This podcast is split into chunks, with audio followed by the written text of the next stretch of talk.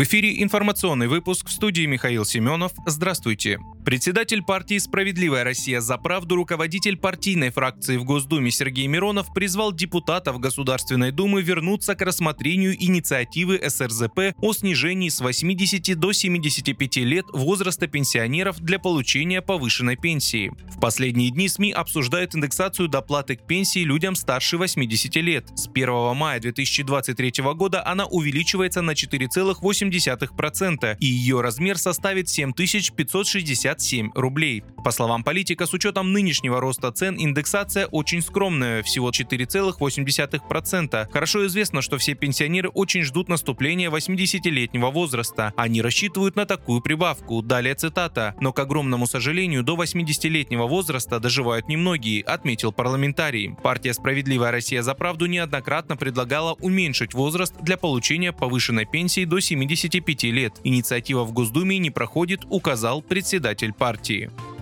Заместитель официального представителя Госдепартамента США Ведант Патель во время брифинга ответил на вопрос журналистов относительно атак беспилотных аппаратов на объекты в Брянской области и Крыму. Его ответ опубликован в стенограмме на сайте Госдепа. «Я позволю нашим украинским партнерам рассказать о своих конкретных операциях, которые они решают предпринять», — сказал Патель. При этом он осудил агрессивные действия России и подчеркнул, что Соединенные Штаты продолжат поддерживать Украину. По его словам, США и далее будут предпринимать предпринимать шаги по привлечению к ответственности Российской Федерации. Накануне губернатор Севастополя Михаил Развожаев заявил, что два БПЛА были сбиты силами ПВО над Крымом и у Севастопольской бухты. 18 апреля губернатор Брянской области Александр Богомаз сообщил, что беспилотники ВСУ ударили по зданию военкомата в городском округе Новозыбков.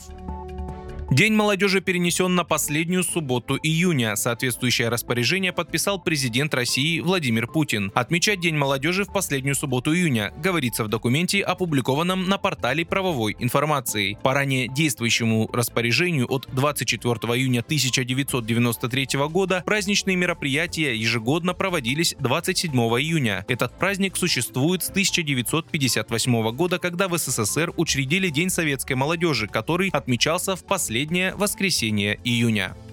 Россия уже в мае возобновит покупку иностранной валюты для своих резервов на фоне стабилизации государственных финансов в связи с ростом доходов от нефти, пишет Bloomberg. По данным агентства, первоначальные объемы закупок могут составить эквивалент 200 миллионов в юанях ежемесячно. Соответствующее объявление Минфина ожидается в начале мая, утверждается в статье. Россия в течение последних двух месяцев сокращала продажи юаней для покрытия дефицита бюджета. При этом в апреле объем продаж сократился вдвое по сравнению с февралем, отмечает сообщает агентство. Объемы покупок иностранной валюты изначально будут небольшими, но символичными, поскольку продемонстрируют, что вместо проедания резервов Россия их наращивает, отметил экономист Александр Исаков.